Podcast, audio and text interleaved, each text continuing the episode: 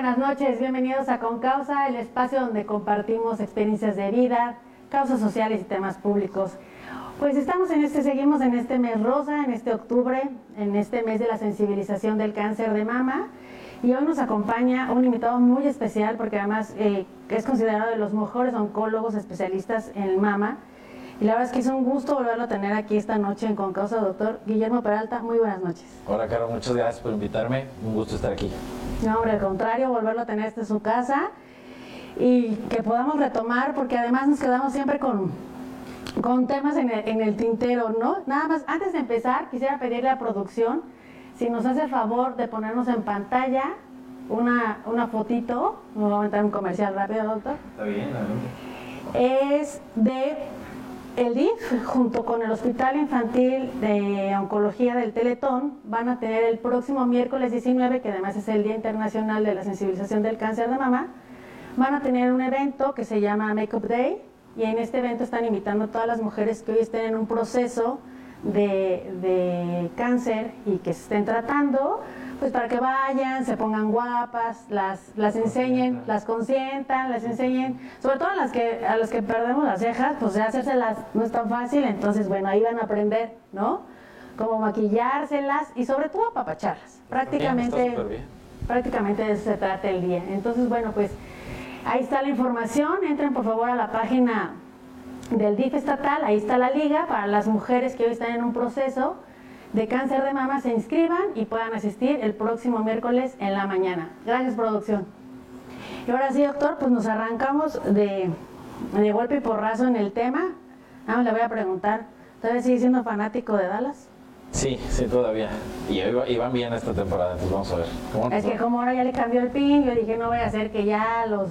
No, no, no, eso es ya, de por vida. Mala o buena decisión, ya nos quedamos ahí. Ya nos quedamos con esa. Sí.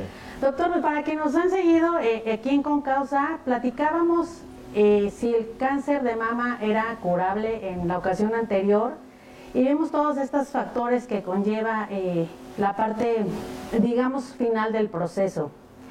Este año regresamos después de casi tres de pandemia, donde muchos de los procesos, sobre todo en la salud pública, se vieron mermados. Finalmente las instituciones privadas seguían trabajando a su ritmo, pero aún así mucha gente en esta precaución de no voy a salir porque me vaya yo a contagiar o algo, dejaron de lado no tanto los procedimientos, sino la parte preventiva.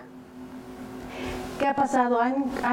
usted que tiene mayor registro, ¿ha, habido mayor incremento de casos? Mira, pasaron dos fenómenos muy curiosos. A nivel mundial, ¿eh? esto fue en todas partes. Número uno, como dices, las pacientes dejaron de ir, ¿no? Porque decían, bueno, no quiero acercarme al hospital porque obviamente hay más COVID ahí y no me voy a contagiar y mejor no salgo de casa y no me siento nada, el clásico, ¿no? No me siento nada, estoy muy bien. Entonces sí, ahorita estamos viendo casos o incluso que de repente se sentían algo, casos más avanzados, están llegando casos tardíos, casos que no se habían diagnosticado. Eso fue número uno. Y el fenómeno número dos es que desde el punto de vista médico, siempre en oncología nosotros tenemos el lado, eh, la preocupación de hacer las cosas rápido. De repente no urgente, porque tenemos que hacer ciertos pasos, pero sí no dejar pasar el tiempo. Y un fenómeno que vimos es que esperar a veces no era tan malo.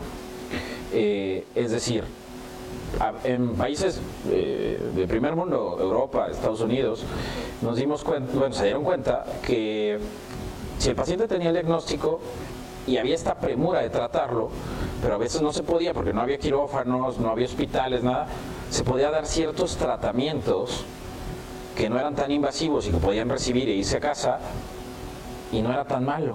Entonces se descubrieron ciertas terapias que ya usábamos, pero estas terapias las usamos en otro momento del tratamiento y las podemos usar antes.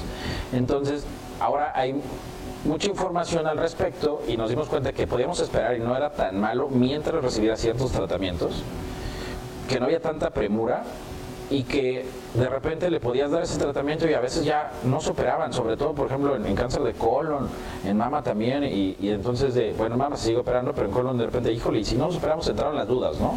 Entonces, estos protocolos están cambiando, entonces es algo bueno que nos dejó la pandemia, que, que pudimos eh, aplicar otros tratamientos.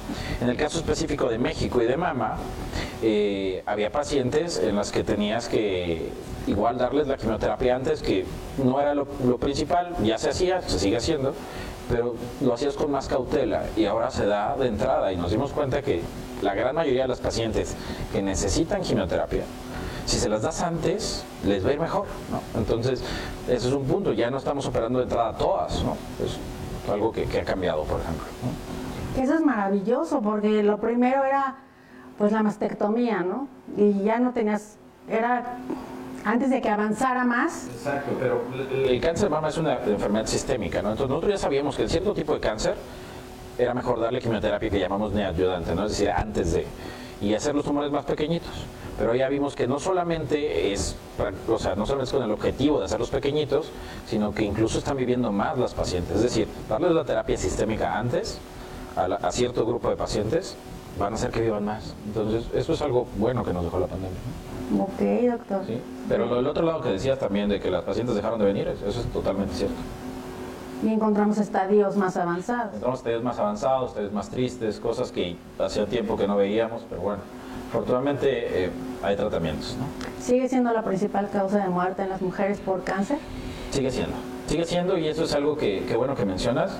Este año me he enfocado mucho en eso, en las pláticas. Estas pláticas las llevamos haciendo desde que tengo memoria, ¿no? Eh, desde que me dedico a esto, afortunadamente hemos podido tener la oportunidad de platicar con el público, pero lleva décadas, ¿no? O sea, no nada más de mi parte. Y no vemos cambio. La estadística sigue ahí.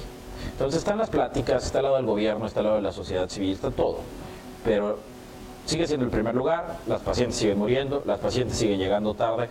Entonces, creo que hay que hacer esfuerzos más allá de lo que ya hacemos.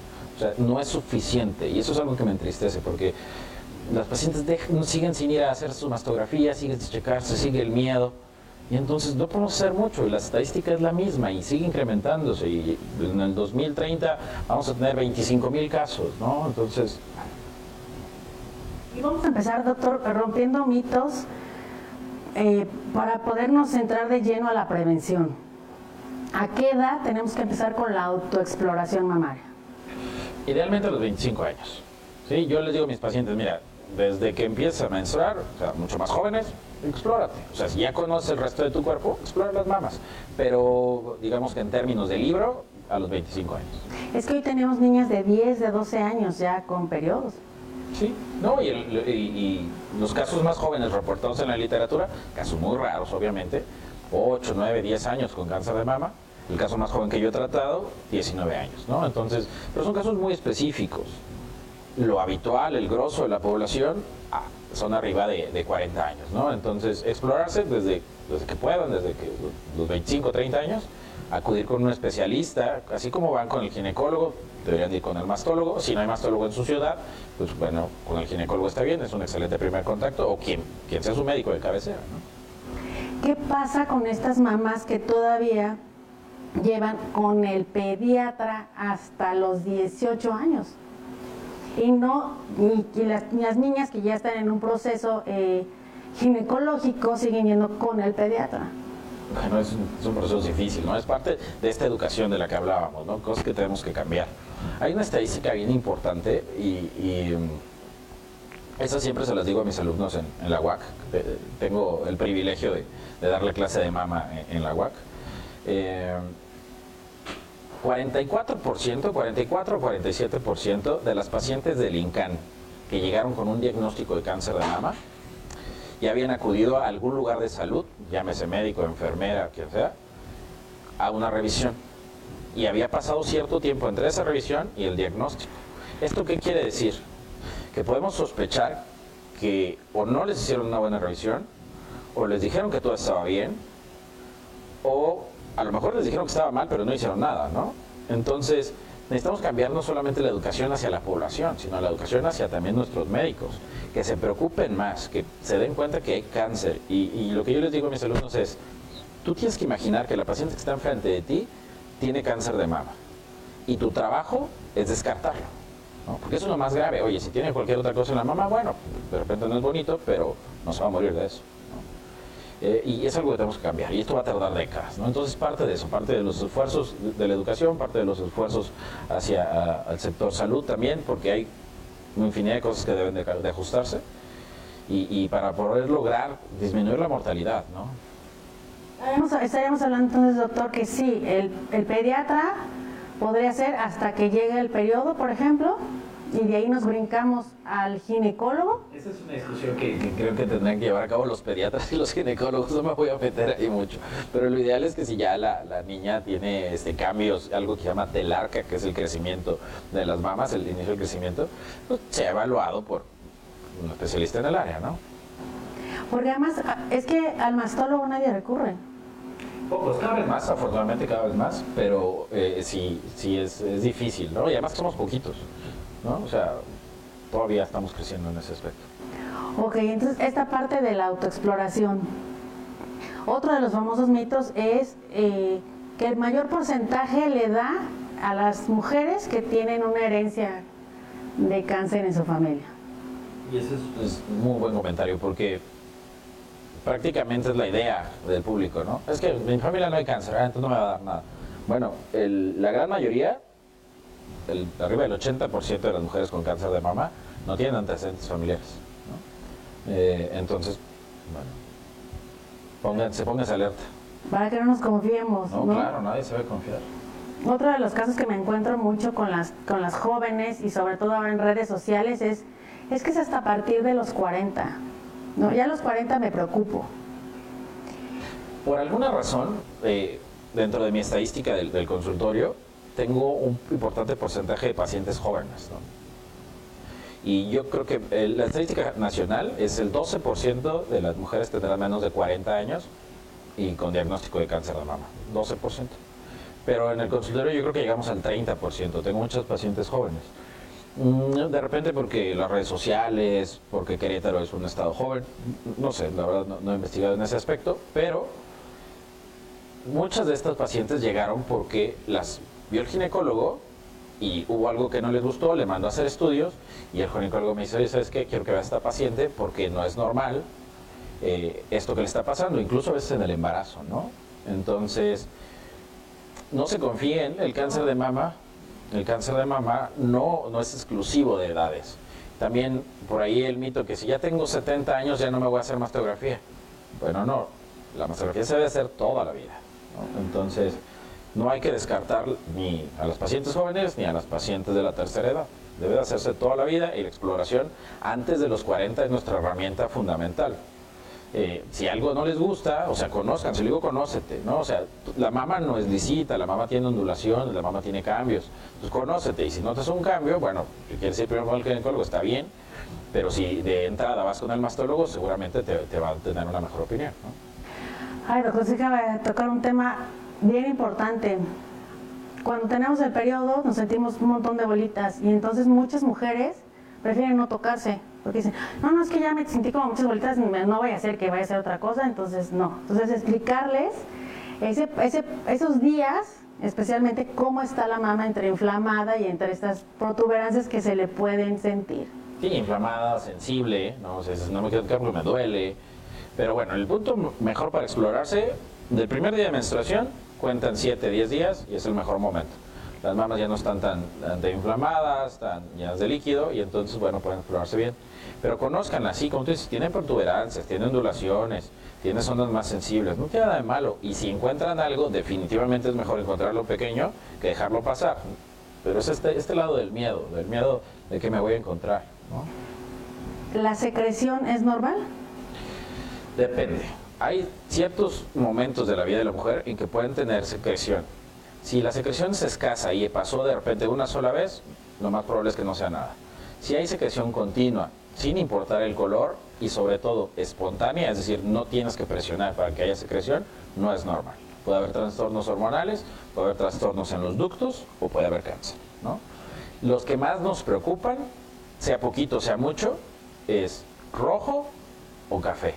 Si es rojo o café, por favor saquen una cita. Que sería como el punto... Ahora, no esperen, eso es también bien importante, no esperen a tener estos famosos datos de alarma. No sé, es que yo no tengo esto, yo no tengo esto, seguramente no es cáncer. Bueno, lo ideal es que tengas o no tengas bolitas, tengas o no tengas secreción, tengas o no tengas algo, te hagas tus estudios. Te hagas tus estudios porque precisamente es cuando lo vamos a curar. Cuando no se detecta por palpación, cuando no tenemos otros datos, sino la mastografía nos mostró que hay algo raro. Y acaba de tocar el punto que, que, es donde me quiero enfocar más esta noche, doctor. Ahorita en octubre, la verdad es que a mí me congratula mucho que tanto hospitales como laboratorios, asociaciones civiles, todos se suman a la causa y entonces ponen los estudios eh, en un precio pues, más accesible para, para las mujeres, pero de repente vemos publicidad donde mandan todos los estudios de un jalón, ¿no? Y entonces me preguntaban unas, oye, ¿yo qué me tengo que hacer? ¿El ultrasonido o la mastografía o el antígeno? o el Entonces, a mí me gustaría, doctor, que les explicara, finalmente necesitamos educarnos, ¿no? En este tema de, del cáncer de mama. Porque es que si no nos educamos seguimos estigmatizándolo y nunca vamos a llegar a lo que queremos que es precisamente la prevención. ¿A qué edad tenemos que empezar a hacernos nuestro primer estudio mm, sin que tengamos ningún síntoma y cuál sería? Mira, esto dependerá si hay antecedentes, ahí sí. Si tienes antecedentes directos, es decir, tu mamá, tu abuela, tu hermana, tuvieron o tu papá cáncer de mama, tienes que empezar a hacerte estudios cinco años antes del diagnóstico más cercano. Es decir, si a mamá le diagnosticaron el cáncer de mama a los 40, tú tendrás que empezar a los 35. Si de repente no sabes, porque a veces pasa, es que no sé, supe, que tuvo cáncer de mama, bueno, tienes que empezar cinco años antes. Es decir, en lugar de los 40, que es lo habitual hacer su mastografía, empezarás a los 35. Y la realidad es que yo les digo, desde los 25 años acérquense con un mastólogo, saquen una cita inicial, que les explique, que saque su riesgo, podemos sacar el riesgo genético aproximado, y de repente ver si voy a necesitar más revisiones. A lo mejor no van a necesitar más revisiones, a lo mejor regresaré con el ginecólogo, o a lo mejor sí, a lo mejor necesitaré más estudios. El estudio estándar, el estudio que ha cambiado el tratamiento del cáncer de mama y que ha salvado millones de vidas, es la mastografía. El nombre correcto es mamografía, pero en México le damos una, por nuestra idiosincrasia, le damos otra idea, ¿no? Pero el nombre correcto es mamografía. Y, y la mastografía es lo mismo, son sinónimos. Entonces, la mastografía o mamografía se debe hacer a partir de los 40 años en términos generales. Aunque no haya síntomas, aunque no haya antecedentes, aunque no haya recursos, debemos buscar la manera y hay maneras de hacer estos estudios aunque no tengan recursos. Entonces, una vez al año, toda la vida. Toda la vida. ¿vale? Si hay síntomas, si eres más joven, tal vez pidamos mastografía, pero lo más seguro es que nuestra primera aproximación sea el ultrasonido. ¿Cuál es la diferencia? La mastografía es la que ven en televisión, que hay una compresión de la mama y funciona a través de rayos X. Emite radiación, una radiación mínima, una radiación que no te va a hacer daño, pero es mínima.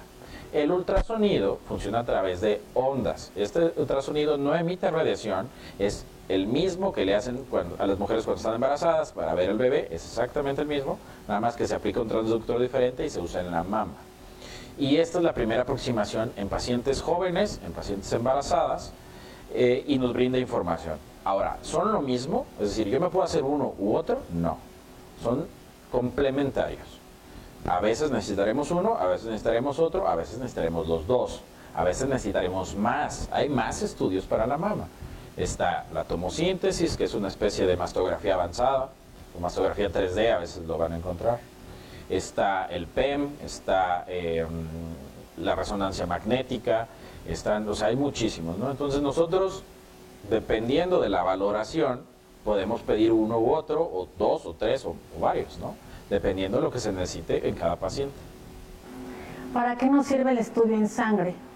El estudio en sangre ya se dejó de usar. Hay un antígeno que se usaba hace muchos años y que ya actualmente no se considera parte del estudio de la mama, eh, que es el CA15-3. Lo van a encontrar en laboratorios, habrá quien se lo pida. La verdad es que en muchos otros eh, órganos hay antígenos que funcionan. Yo creo que el estándar es, por ejemplo, el próstata, el antígeno prostático específico, pero hay antígenos para ovario, para páncreas, para útero, para muchos otros, ¿no? Pero en mama no se ha demostrado su utilidad. Por ahí todavía lo van a encontrar, pero la verdad es que es algo anecdótico, es histórico, eso ya no se utiliza. Cualquier guía internacional no lo van a encontrar porque ya, ya no se debería usar. Entonces, por ejemplo, estos paquetes que dice, oye, está el paquete y te venden 15 cosas, bueno, dependerá qué es lo que tú quieras. Si tú quieres como un check-up general, bueno, ya valorarás, oye, la mama, de repente el papá Nicolau, la densitometría si ya te toca, no lo sé, ¿no? Pero realmente, si tú lo que quieres es aprovechar este mes, que es el mes rosa, y no nada más es el mes que hay que luchar contra el cáncer de mama, hay que luchar todo el año, pero bueno, si quieres aprovechar los paquetes, pues busca algo que se enfoque verdaderamente en la mama. Si eres una paciente joven, pues bueno, hazte un ultrasonido. Y si eres una paciente de, de arriba de 40 años, que siguen siendo muy jóvenes, hazte tu mastografía, ¿no? La mastografía inicial ya te dirá, oye, ¿sabes que necesito esto, necesito otro? O de repente no necesitas nada y estás muy bien. ¿vale? Pero yo, la verdad es que yo no aprovecharía como más cosas. O sea, váyanse a lo, a lo que quieran enfocarse, no se me pierden. Si de por sí luego no se hace nada. ¿A quién se lo tenemos que llevar el estudio? El estudio, ah, eso es bien importante, porque a veces es, pues ya me lo hice, pero no me hablaron, seguramente todo está bien. No les van a hablar, ¿no? No, o te dan, o te dan, un, eh, un- te dan tu paquetito y ahí viene eh, lo que salió. Pero la verdad es que no lo entendemos, ¿no? Alguien lo tiene que, que explicar. Si desde el principio tú sabes que quieres hacerte un check-up de la mama, ve directamente con el mastólogo, no des vueltas, ¿no? O sea, con la cita con el mastólogo, en, en México los puedes encontrar como mastólogos, cenólogos, eh, cirugía oncológica de mama, eh, y cualquiera de estos son sinónimos, buscas uno en tu ciudad y ve con él directamente. Ahora, si de repente tienes otras eh, otras preguntas, otras dudas, de repente te hiciste también el Papa Nicolau, bueno, un, ginecólogo o un médico general te puede ayudar en la aproximación inicial. ¿Sabes qué? Vamos a buscar esto, esto no me gustó, y si te quedan dudas, bueno, pues pide una segunda opinión, no vale, se vale, ¿no? Se vale. Sí, porque es muy importante. ¿Qué va, qué va primero, doctor? Ir al médico y que nos, y que nos haga una, una, eh, revisión física general y complementemos con un estudio o lo hacemos por nuestra cuenta y luego se lo llevamos al médico. Como quieran, no, lo ideal es, si tú ya tienes síntomas, es decir, si yo te palpaste algo, si tienes secreción por el pezón, si tienes retracción, si tienes dolor, ve primero con el médico y él ya te va a decir, ¿sabes qué? Hazte estos estudios. Porque si no, yo les explicaba yo en la mañana en una, en una plática que tuve, a veces se hacen estudios y luego los tienen que repetir y entonces se molestan porque pues, dice, yo mis estudios, bueno, es que no eran los que necesitábamos, o no están bien hechos, o no se hicieron en el momento adecuado, etc. Entonces, si ya tienes síntomas, ve primero con el médico y ya que te diga qué hacerte. Si estás asintomática, eres una paciente sana y tú nada más quieres estar al tanto de que estás bien de salud, puedes ir directamente y hacerte tu mastografía. Y después se la llevas al, y ya al después la médico. llevas a interpretar, claro. Ok. Esto es en la parte prevención. ¿Qué pasa entonces? ¿Por qué seguimos con estas cifras tan altas? ¿En dónde, en dónde no estamos encajando en la parte preventiva? ¿Todavía nos sigue dando pena? ¿Todavía le seguimos viendo eh, la palabra muerte al cáncer? ¿No estamos llegando a todas las mujeres? ¿Los programas sociales o la publicidad se queda solo en, en las grandes ciudades? Son varias cosas. Primero tenemos que entender que el cáncer de mama no lo puedes prevenir de manera primaria. Es decir, yo no puedo decirte, no tomes esto y si no lo tomas no te va a dar cáncer de mama. Eso no existe. Los factores de riesgo son múltiples. Entonces es un conjunto de factores que nos van a llevar a desarrollar una enfermedad. Pero la prevención secundaria sí existe. ¿Cuál es la prevención secundaria? La prevención secundaria es, yo me hago este estudio y puedo detectar algo temprano o algo premaligno, ¿no? Puedes detectar esto que a lo mejor todavía no es cáncer, pero se va a convertir en cáncer. Y la prevención secundaria existe, está enfocada pero yo creo que nos estamos quedando cortos. Número uno, en México la tasa de, mastografías que, que, se deberían realizar está por debajo del 10%, ¿no? Entonces, las mujeres a veces se la hacen, pero a veces la hacen un año, ¿no? Por ejemplo, la consulta, lo que vemos todo el tiempo es, ah, yo sí me la hice hace 10 años, o me la hice hace 5 y luego me hice otra y luego ya. Y luego por ahí fui con el doctor y me hizo un ultrasonido y me dijo que todo bien. Bueno, esto no es ningún seguimiento. Se debe hacer una vez al año. Cuando nos, la mastografía tiene más poder es cuando llevamos un seguimiento. O sea, el primer año tienes algo, el segundo año ya vimos algo distinto y el tercer año de repente ya vimos que cambió, ¿no? Entonces, ahí es cuando tienes más poder. Si te haces una aislada, de repente no nos va a servir tanto, ¿no? Entonces, eso es parte de la población, es parte de la mujer. Debes de educarte a hacerte la mastografía parte del lado, por ejemplo, de, gobierno, de los programas de gobierno, es el programa de gobierno existen, hay mastógrafos, pero a veces también tardan mucho, ¿no? Veíamos estadísticas de, de la Secretaría de Salud que de que tú dices, oye, vas y quiero hacerme una mastografía, que te la programan, pues pueden tardar dos meses, ¿no? Entonces, a lo mejor en dos meses pues, ya cambió la cosa, también está ese lado, necesitamos tal vez no más mastógrafos, pero porque mastógrafos hay muchos, pero y que esté la disponibilidad de usarlos todo el tiempo. ¿no? Que haya colaboración entre el lado privado y el lado público. Y también está el lado de nosotros, como te decía, o sea, nosotros tenemos que hacer hincapié. Todos los especialistas, todos, todos los que son mis amigos, y si alguno de ellos está por ahí conectado, que son médicos, yo le digo, oye, no importa que tú veas, que seas traumatólogo, ortopedista y que veas así la pierna rota si ves que es una mujer y que tiene más de 40 años, pues eres médico y parte de tu seguimiento es, oye, ya se hizo su papá Nicolau, ya se hizo mastografía, no, ah, bueno, vaya y hágaselo y con quien sea, ¿no? No lo tienes que ver tú, pero es parte de esa educación, porque antes existía esto del médico familiar que veía más o menos todo y te daba tu check-up y demás, pero a veces se ha perdido, incluso desde el punto de vista de los ginecólogos, a veces van por un trastorno menstrual y no se dan cuenta que necesitan su mastografía. Entonces, pues, tener esto, estar recordando, estar recordando. Y para eso ayuda este mes. Este mes, la verdad es que sí ayuda, debiera ser todo el año, pero sí, sí ayuda a recordarnos, a concientizar, por ahí a, que una que otra que nunca se había explorado se toque y demás, ¿no? Porque también vemos en, estas campañas eh, que hace eh, un esfuerzo el gobierno, llevan el ultrasonido. Y entonces muchas mayores de 40 se lo hacen y dicen, ya, pues ya. Ya estoy bien. Ya, ya cumplí, ¿no? Porque lo que me llegó fue la camionetita que llegó hasta mi comunidad, pues no puede llevar el mastógrafo, entonces sí se lleva. Puede, ¿eh? Sí se puede. Bueno, pero no lo llevan pues porque les sale más caro. No, FUCAM tiene eh, camiones que de hecho, si nos ve por ahí alguien del gobierno, ya, ya lo saben, de hecho hay un convenio con FUCAM y gobierno del estado. Llevan estos camiones equipados con mastógrafo, ¿no? Te los rentan, no hacen convenio, no lo sé, eso ya no me toca a mí pero llegan hasta la, sierra, ¿no? Pero a veces ahí, ahí está, por ejemplo, hace unos días publiqué en mis redes sociales, eh, el camión del FUCAM va a estar en este lugar, este lugar, este lugar. Y por ahí me comentan, ay, pero yo soy de San Juan del Río, ¿cuándo viene para acá? Y le dijo, oye, ¿sabes qué? Desgraciadamente no está para, para, para estas fechas, va a pasar por San Juan del Río. Ay, entonces no, o sea, ya te lo están dando gratis, ya te lo están llevando cerca. Ya no quieres tú ir, bueno, pues también no, te lo van a poner mientras duermes, ¿no? Entonces tienen que poner de su parte, tienen que explorarse y, no tener miedo. El cáncer de mama, yo le digo a mis pacientes, el cáncer de mama se cura. Desgraciadamente no siempre. Pero se cura cuando lo detectamos temprano, cuando haces tu parte como paciente y te preocupas. Nadie va a ir a sacarte de tu casa para hacerte tu mastografía, ¿no? Entonces, sí, tienes razón también, al otro lado del gobierno enfoca mal los recursos. A veces por ahí hemos visto otros estudios, que no voy a decir nombres, pero otros estudios que no son mastografía ni ultrasonido, que no está demostrado que funcionen, ¿no? Y entonces de repente se lavan las manos diciendo, ah, pues estamos haciendo esto. No, pero eso no sirve, ¿no? Entonces los recursos deben ser bien enfocados. Y para eso yo creo que tendríamos que involucrarnos más los médicos en el punto político para hacer cambios. Y hay quienes lo hacen, ¿no? Sí. Lo personal yo no me meto tanto, pero tengo colegas que sí.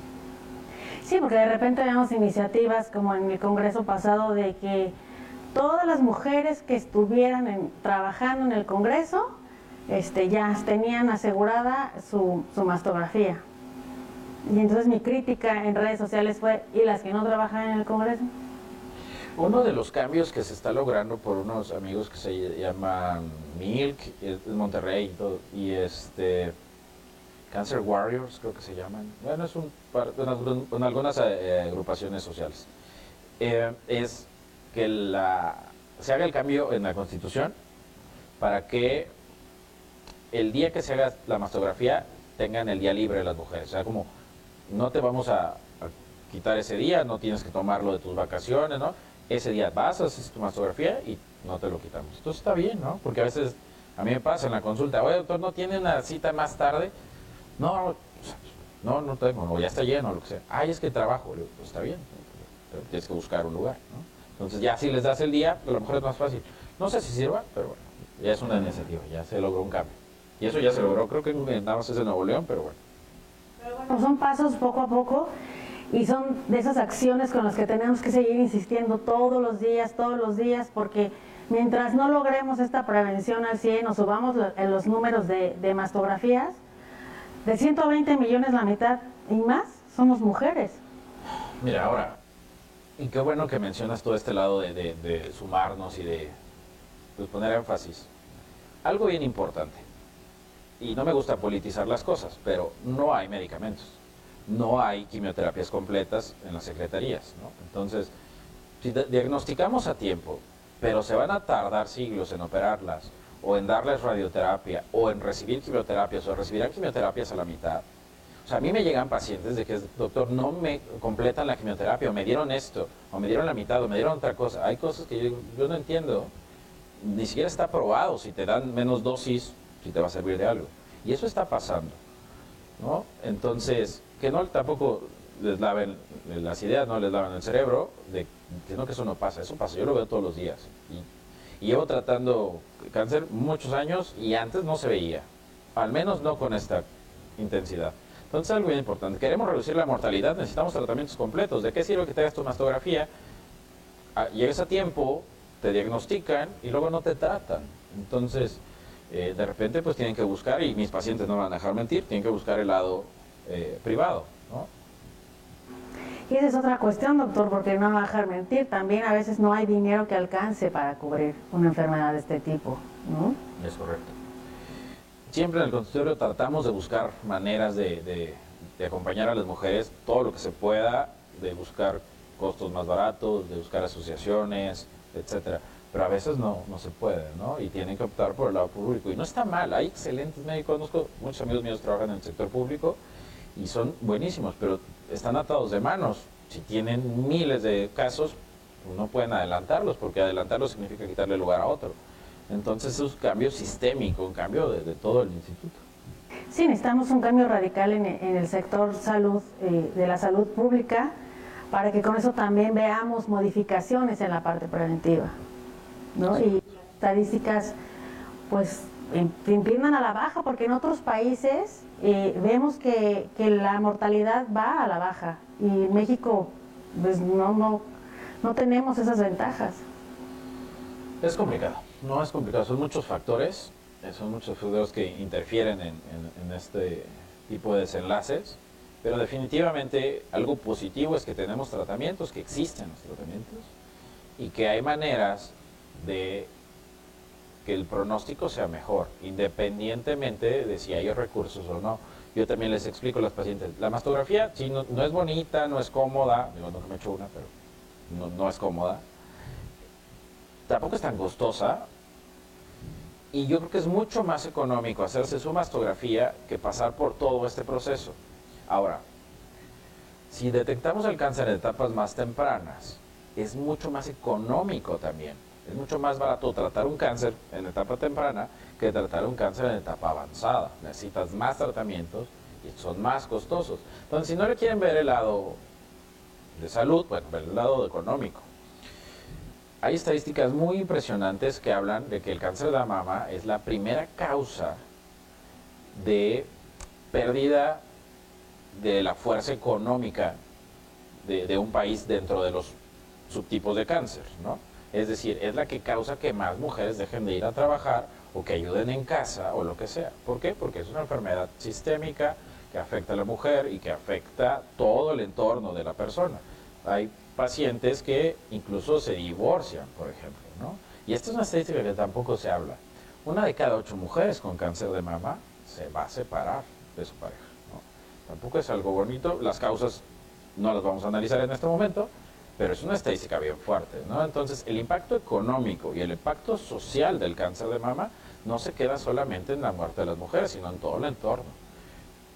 Y otra vez, si lo diagnosticamos más chiquito, pues tal vez todo esto no pase. Claro, vamos, vamos previniendo todos estos desenlaces, ¿no? Exacto. Ay, doctor, esa estadística es todo súper súper fuerte y súper dura. Pero tiene razón, y más con un país como México, donde la gran mayoría de las mujeres son las que sacan adelante a las familias. Y entonces se ve mermado el asunto cuando mamá ya no puede ir a trabajar y tiene hijos chicos, ¿no? ¿no? etcétera, muchas cosas, ¿no? Y, de hecho, la otra estadística parecida es una de cada cuatro, o sea, la mitad de las mujeres que tienen cáncer de mama, pero la cuarta parte de las mujeres que tienen cáncer de mama, van a tener problemas en la familia. O sea, eh, eh, de repente los problemas pueden significar muchas cosas, ¿no? Le va sumando, de por sí ya es estresante el saber que tienes cáncer, ¿no? Ya de entrada, pues no es algo que no te ponga en una situación, puedes estar con la mejor actitud y ser la más positiva, pero siempre, siempre hay un factor de estrés porque ante lo desconocido no sabes cómo va a reaccionar tu cuerpo a la quimio o a la radio o en la misma cirugía, si vas a sobrevivir en la cirugía, hay un montón de factores que ya implican estar con estos, eh, eh, con estos sensaciones, estos sentimientos de nerviosismo. Y si a eso le vamos agregando el factor económico, el factor familiar, el factor social, el factor laboral, pues vamos incrementando todavía que la mujer cargue más eh, estrés, ¿no? Que no le ayuda al, su sistema de mejora. No, está demostrado que entre mejor apoyo tengas en la familia, eh, mejores herramientas psicológicas tengas para afrontar la enfermedad, te ver mejor si tú tienes una buena actitud ante la enfermedad, definitivamente te ve mejor. Y eso no lo digo yo y no es una idea, está demostrado científicamente. Las pacientes que tienen una buena actitud ante la enfermedad les va mejor, sin importar el estadio, ¿no? Obviamente comparando entre estadios. Claro. Y entonces, doctor, todo esto ha, ha, venido a ser un cambio radical en los últimos años. Yo creo que veníamos como, como con un avance muy lento, pero veníamos avanzando y de repente, una pandemia, yo sentí como que de repente hubo un, pues no un bajón, yo como que un stand-by, ¿no? Un, stand, un stop, ¿no? Como que paralizamos el asunto y ahorita lo estamos como que volviendo a retomar otra vez eh, muy lento. Y yo digo, bueno, es que ahorita ya con tanta información que hay en las redes, eh, con tanto que se comparte, me impresiona la cantidad todavía de desinformación que tienen los jóvenes, y, me estoy refiriendo a jóvenes entre los 30 y 40, que es cuando ya empezamos a, a ver más estos temas, y, me parece increíble que sigamos sin, sin poder tener eh, este, estos avances preventivos, ¿no? Sí, mira, las redes sociales han ayudado mucho. Es muy fácil compartir la información, de hecho compartan la que tenemos ahí en las redes. Pero ella, uno de estos memes, estos stickers que ponen, que es, eh, es más importante mamografiar tus boobs que instagramearlas, ¿no? Entonces, bueno, te habla un poquito de esa incoherencia de que en las redes se comparten cosas mucho, muy fáciles, se hacen virales, y este lado de salud cuesta estar hablando y hablando de ello. Y lo ves todo el tiempo. Este mes vamos a ver las redes plagadas de cáncer de mama y todo rosita, y en el fútbol las cosas son rositas, y en el fútbol americano, bueno, ahora son de colores, porque ahora son todos los tipos de cáncer, pero pasa este mes y luego que se olvida, y las mujeres siguen ahí. Entonces tenemos que hacer un impulso para hacer todo el año, y para que no se pierda esto que veníamos haciendo. Desde el lado científico, desde el lado de la ciencia, la gran mayoría de los avances dentro del cáncer se enfocan en la mama porque de repente es el más común. Entonces hay grandes avances, hay muchos pacientes y podemos hacer más estudios. Y afortunadamente por eso los tratamientos tienden a ser ya menos agresivos, ya no siempre se pierde la mama, ya habíamos platicado de eso la otra vez. Pero tenemos que seguir con eso, o sea, no se acaba ahí la lucha. Otra, otra de las preguntas muy recurrentes es, si tengo cáncer y después me embarazo, ¿voy a poder amamantar? Dependerá del tipo de cáncer y la forma en que te realizan la cirugía, pero sí es posible. Aún cuando ya tengamos el, el... Mucha gente le da miedo por la parte de la quimio, ¿no? O sea, que piensa que la quimio va a durar ahí toda la vida adentro y entonces como ya no eres donador, por ejemplo, que te dicen, no es que ya tomaste quimioterapia, ya no eres donador de sangre, ¿no? Esa es otra de las cuestiones. ¿Se No, puede donar o no se puede donar? Debe de pasar cierto tiempo y dependerá del estadio que hayas tenido y de cómo te encuentres ahorita. Si estás en remisión, si todavía estás en tratamiento y demás. Pero sí, pasado cierto tiempo tú llegas a ser una mujer normal, ¿no? O sea, no sé, como dices, la quimioterapia no es que se quede ahí para siempre, ¿no? ¿no? La quimioterapia tiene un proceso, entra y sale de tu cuerpo. Entonces sí, en términos generales sí es posible. Cuando ya termina el tratamiento, cuando eres una paciente estable y demás, ¿no? Ahora, decía- me comentabas otra cosa. El embarazo. Ah, el embarazo. decían, híjole, es que a lo mejor fui joven, me tocó este, pasar por este proceso. Joven me refiero a lo mejor 20 últimos, primeros 30 y me voy embarazando hacia finales 30, ¿no? Bueno, e- esto es una pregunta que me encanta. Cuando tú tienes, eres una paciente joven y tienes un diagnóstico de cáncer y no has tenido hijos y tienes planes de tenerlos, o ya tienes hijos y de todas formas tienes planes de tenerlos, debe haber un asesoramiento adecuado, porque se pueden tomar eh, óvulos y congelarlos y entonces recibes el tratamiento de quimioterapia, que la quimioterapia va a afectar tus ovarios, y después, ya que te decías embarazar, bueno, pues utilizas esos óvulos que estaban guardados, ¿no? Y esto se puede. Y hay protocolos muy bien estandarizados para hacerlo. Y dependerá del tipo de quimioterapia que te vayan a dar y dependerá, a veces no necesitarás quimioterapia, pero dependerá de los tratamientos para saber en qué momento y si es posible, si podemos esperar. A veces que no podamos esperar, que necesitamos eh, empezar lo, lo antes posible. Eh, pero sí, sí, de que se puede, se puede. Hay muchas herramientas, hay técnicas, incluso el Instituto Europeo de Oncología hace unos, hace unos años publicaba una estadística de que, bueno, recibes tus tratamientos y antes de empezar la terapia endocrina, la terapia endocrina va enfocada a bloquear las hormonas de la mujer en ciertos tipos de cáncer.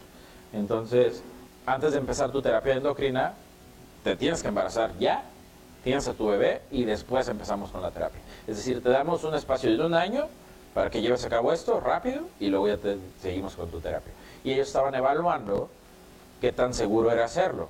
Y se dieron cuenta que era seguro, que podíamos esperar, podíamos esperar que cumplas tu función como madre y luego continuar con la terapia, sin ponerte en riesgo, ¿no? Pero tienen que ser casos bien evaluados, no se trata de que el que yo quiera. ¿no? Claro. Si tenemos mastectomía de un solo seno, ¿podemos amamantar con el otro? Claro.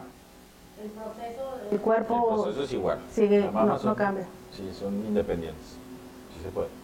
Sí, porque también muchas veces se cuestionan de, ya tengo una mastectomía, voy a poder amamantar, o sea, me va a salir, este, voy a producir leche, ¿no? Sí, sí se puede, claro, se puede. Ok, doctor. Esto todo es eh, en la parte preventiva, en la parte de seguir informando, eh, que es lo que, digamos, todo lo que podemos hacer pre, ¿no? En la parte antes. ¿Y cómo ha sido la evolución ahora en los tratamientos? Antes hablábamos de que de cajón la mastectomía o de cajón eran 15, 20 este, Quimioterapias. quimioterapias y no sé cuántas radioterapias. ¿Ha cambiado? ¿Ha evolucionado también la parte ya del tratamiento? Sí, ha evolucionado mucho. Los cambios eh, más importantes los hemos visto en los últimos, yo creo que en los últimos 30 años, eh, en cuanto a la cirugía, a la quimioterapia y demás. Un poquito de historia, y, y les platicaba yo. El cáncer de mama no es nuevo. O sea, diga, es que ahora el cáncer de mama y antes no había, no, siempre ha existido. De hecho, desde que existe la humanidad. De hecho, eh, hay fósiles de dinosaurios con cáncer de hueso. Obviamente no de mama, porque no eran mamíferos, pero hay de hueso, ¿no? O sea, el cáncer siempre ha existido. Ahora, el cáncer de mama en, los seres humanos está descrito en el papiro de Evers, en el papiro egipcio, ¿no? O sea, dentro de las enfermedades mamarias se describe un caso que era un cáncer y de hecho se habla de que es incurable, ¿no? Y a través de la Edad Media y a través del Renacimiento y todo, existen casos de cáncer y el tratamiento. La mastectomía, el quitar la mama, no es nuevo, está escrito desde la Edad Media. Obviamente, con esas técnicas que se imaginarán, con tasas de mortalidad altísima en el procedimiento. Pero bueno, luego viene la revolución industrial y estas cosas y esto va cambiando. La mastectomía, que llamamos de Halsted, por William Halsted, estamos hablando de 1880, permaneció prácticamente sin modificaciones hasta mediados del siglo pasado. ¿no? Y era pues, algo muy traumático para la mujer, una cirugía grande, con cierta mortalidad, con ciertas complicaciones y con no necesariamente mejores tasas de curación. Entonces, bueno, viene todo este periodo de conocer más el cáncer y hoy sabemos que hay varios subtipos de cáncer. ¿no? Eh, número uno, entre órganos y número dos, dentro del mismo órgano hay diversos, eh, diversos subtipos y todos con pronósticos distintos. Por eso, ah, si hay alguien que nos está viendo que tiene cáncer y ustedes de repente van a ver al lado que, oye, a mi compañera le están dando un tratamiento y a mí otro, pero ¿por qué? Bueno, seguramente porque hay estadios distintos y porque hay enfermedades distintas. Entonces, en la actualidad podemos ser mucho menos agresivos, dependerá del tipo de, de cáncer que tengas, pero podemos hacer cirugías conservadoras podemos hacer cirugías endoscópicas, o sea, a través de la axila, con una incisión pequeñita, podemos quitarte toda tu mama y reconstruirla. ¿no? De, la endoscopía o la paroscopía. Podemos además este, dar radioterapia muy selectiva. La quimioterapia ya no es para todas las mujeres, ya es para ciertos tipos de cáncer.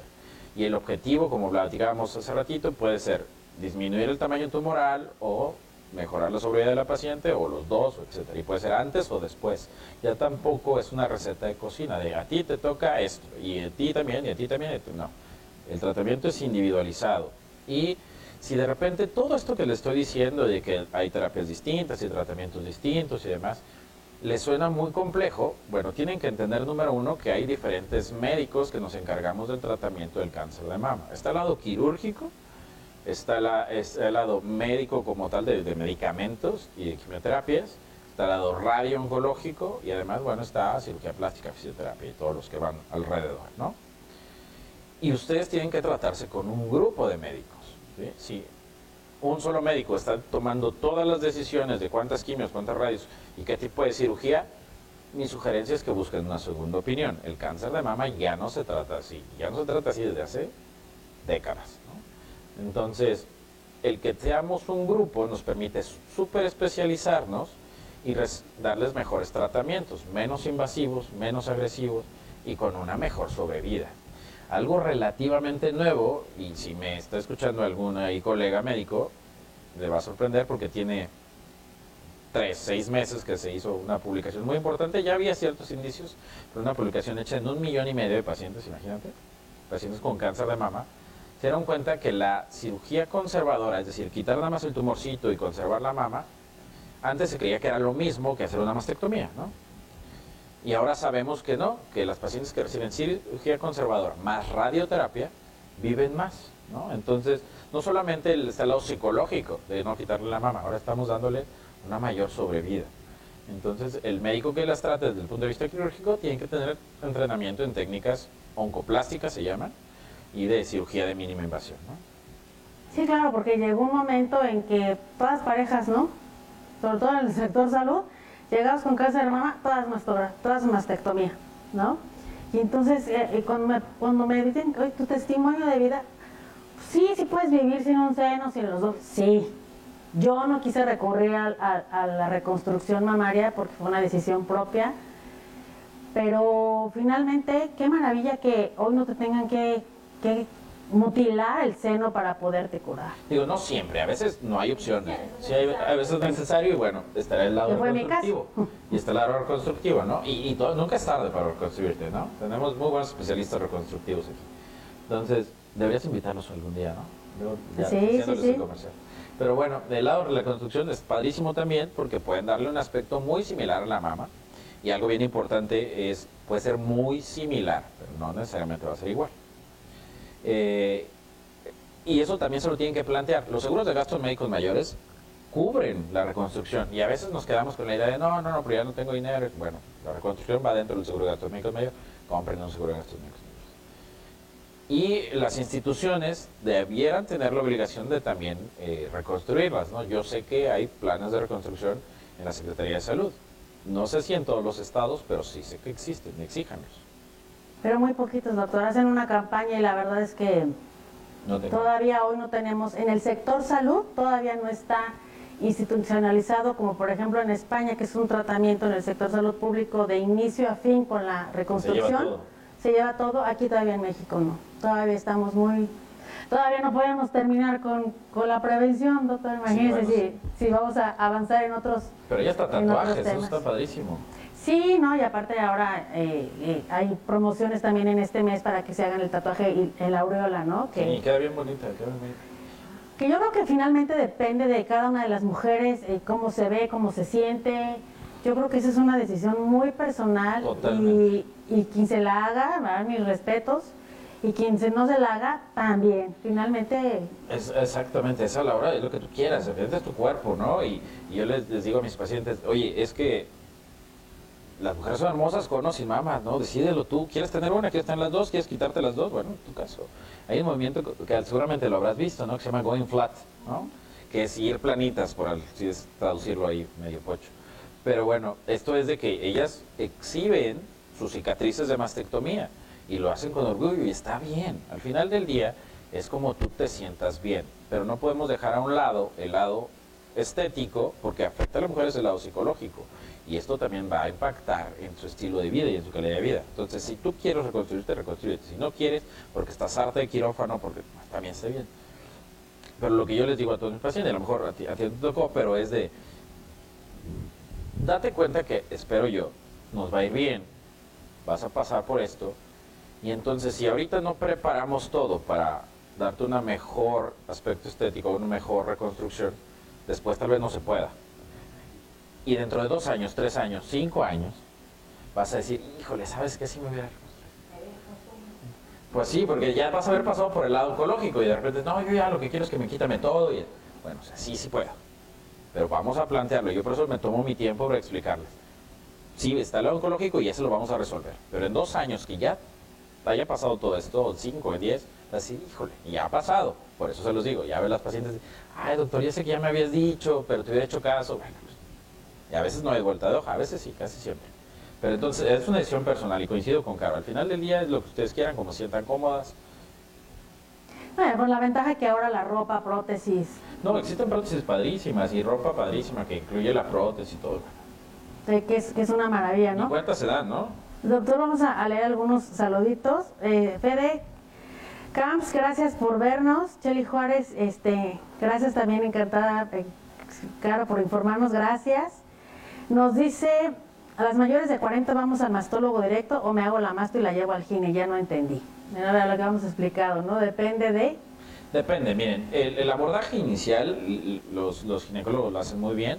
Mi sugerencia es, tienes más de 40 años, estás asintomática, es decir, no te duele nada, no ve con tu ginecólogo. Oye, yo ya tengo esto, ya o tengo dudas, o el ginecólogo no, como que no me supo decir, o no le entendí, bueno, ya ve con el mastólogo.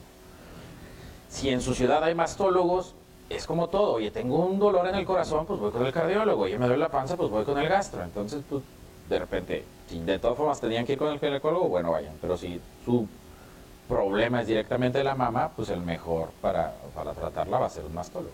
claro. Laura González nos dice, tema súper importante, muchísimas gracias por informar, doctor, saludos.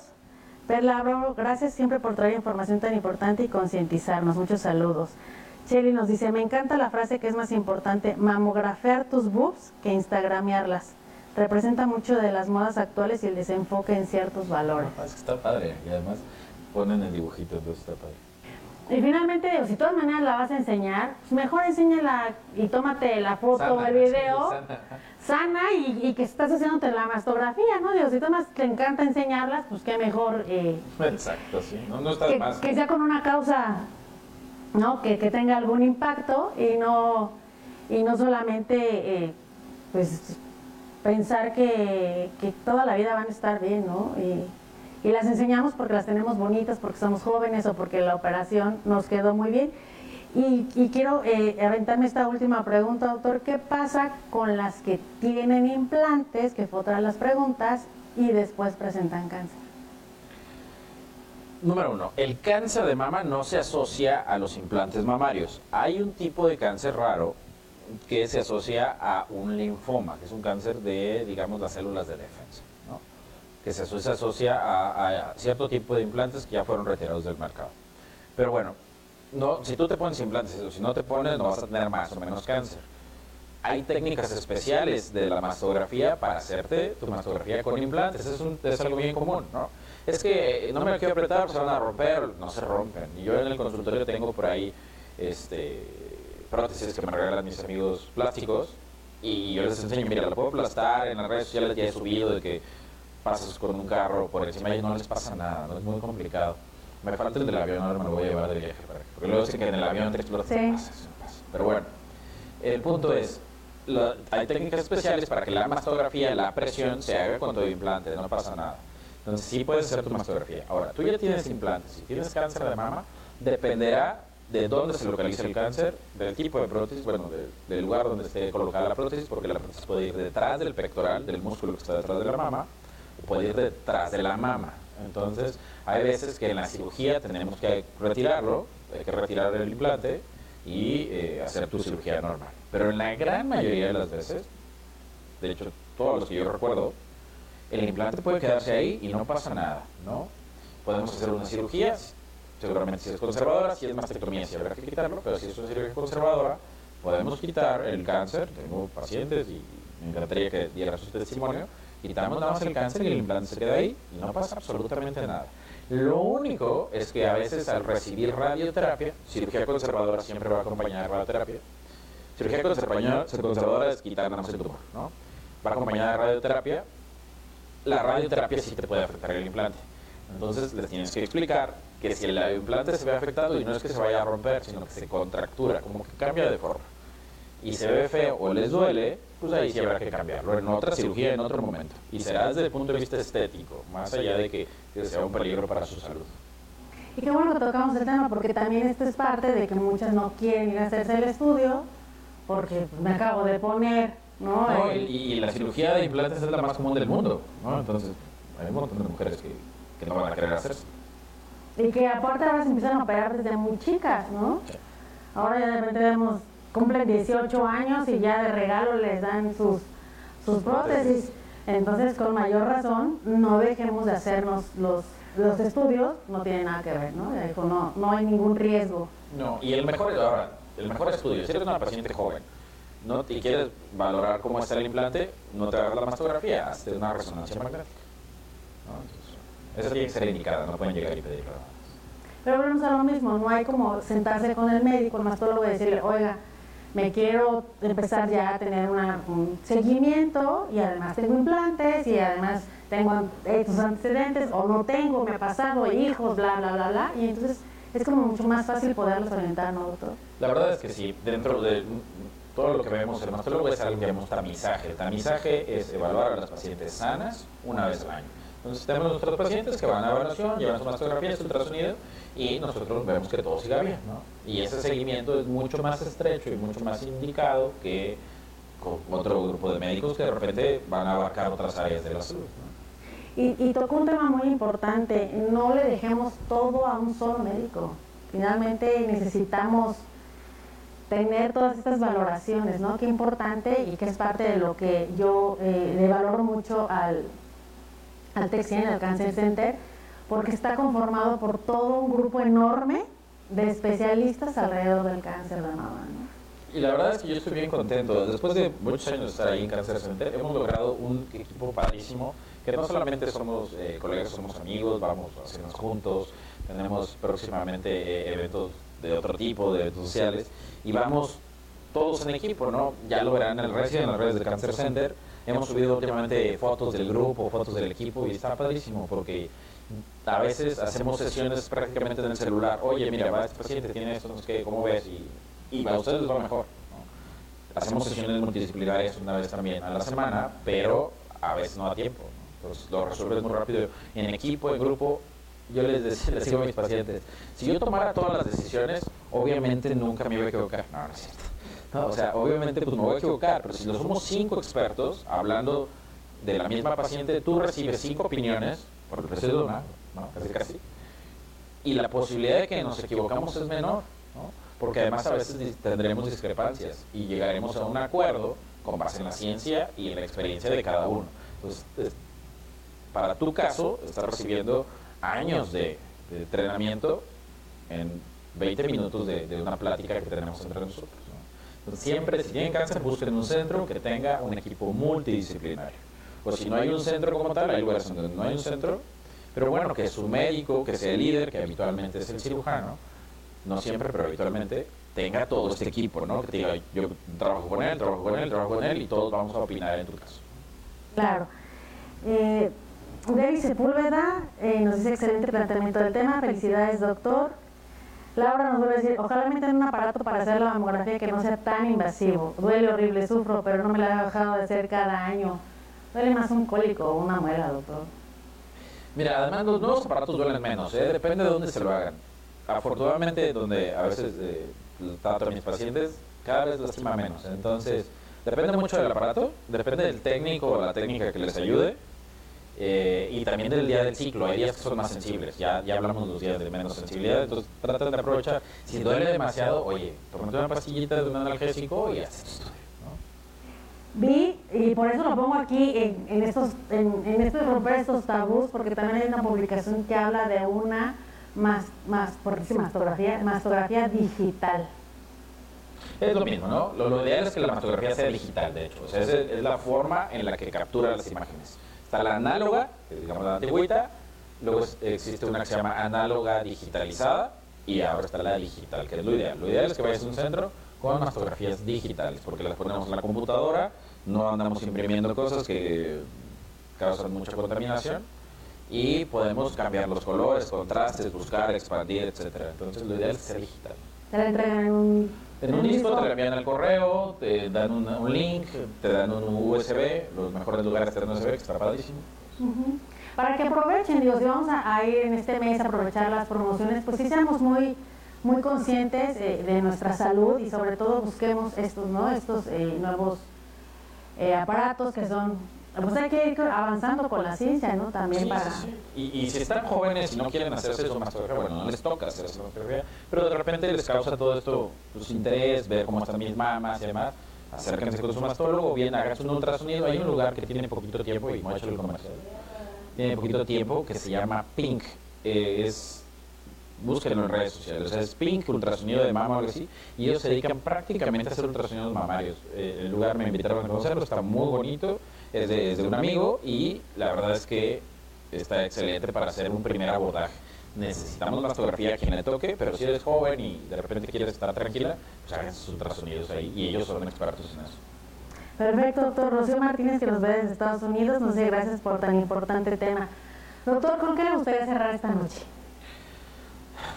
Pues creo que lo cerramos así el año pasado, no me acuerdo, pero bueno, si yo les puedo dejar una idea, una sola idea es, realícense su mastografía, realicen su mastografía una vez al año, toda la vida, duela o no duela, tengan o no tengan antecedentes, tengan o no tengan recursos.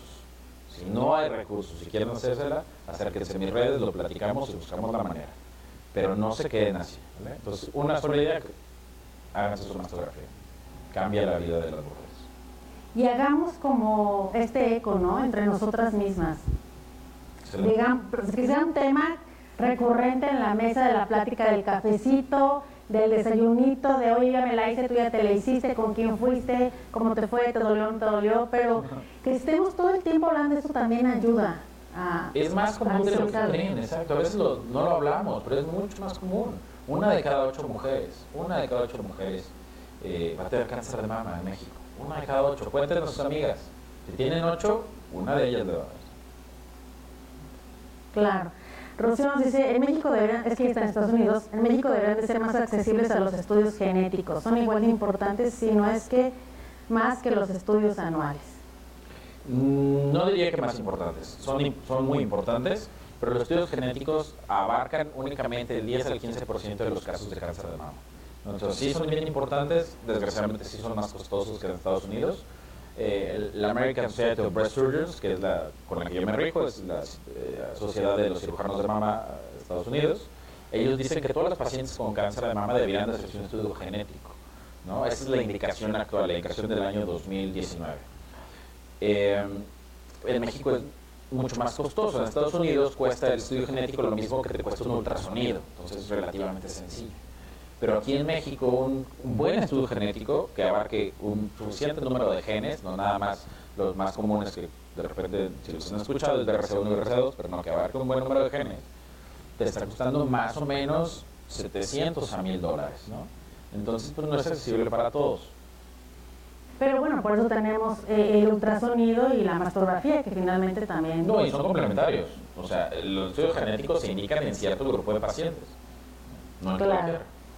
Mari Díaz, excelente mastólogo. Saludos, doctor Peralta. Gracias, Mari. Doctor, pues siempre nos quedan muchas dudas, todavía nos queda mucho tema, eh, esto no se acaba, como usted bien dice, tendríamos que hablar de esto todo el año, no solamente en octubre, no solamente es colgarnos eh, el listón rosa, no solamente es pintar los monumentos de rosa, es realmente trabajar en la sensibilización, en la concientización, pero sobre todo en la prevención. Hablemos de cáncer de mama como hoy hablamos con un niño de que es COVID. Hoy un niño de cuatro años te puede decir perfectamente qué es COVID, ¿no? Ya lo vivió, entonces con esa misma naturalidad, con esa misma sensibilidad, hablemos del cáncer, dejemos de verlo como esta parte trágica, esta parte muerte, y entre más lo hablemos, entre más lo conozcamos, entre más eh, sepamos de la enfermedad, pues eso también nos va a ayudar para que si en un momento nos toca pasar por este proceso, pues no nos agarre tan, tan incultos en el tema, ¿no, doctor? No, y que sepan que tienen tratamiento. O sea, el diagnóstico no es una sentencia, no es tengo cáncer de mama, me voy a morir. Y tenemos un vivo ejemplo de que no es así. ¿no? Pero tienen que recibir tratamiento. Entonces, no tengan miedo. Ya, bueno, ya te digo, nadie quiere tener la enfermedad, pero hay tratamiento y es lo que sigue. ¿no? Claro. Doctor, pues le agradecemos muchísimo que nos haya acompañado esta noche. La verdad siempre es un placer tenerlo aquí en Concausa. Estuvimos pasando eh, sus redes sociales durante todo el programa para que Gracias. por favor acudan. Es el mejor especialista que tenemos en Querétaro, entonces es el momento, aprovechen ahorita y todo el año estarse checando es importantísimo. Muchas gracias por la invitación, de verdad me encanta estar por aquí. Y aprovechando el, el momento, a mitad de año nos volvemos a ver, ¿no? Nos vamos en octubre. Claro que sí. Me parece perfecto, doctor. Ya está, es todo un hecho. Les agradecemos mucho que nos hayan acompañado esta noche, todos los que se conectaron. Les pedimos que compartan. Entre más hagamos llegar esta información, pues también habremos trabajado en la parte de prevención. Nos vemos la próxima semana en este espacio donde compartimos experiencias de vida, causas sociales y temas públicos. Yo soy Carlos Cervantes. Muy buenas noches. Gracias, doctor. Gracias a ti, gracias a tu equipo. Hasta luego. Gracias, producción.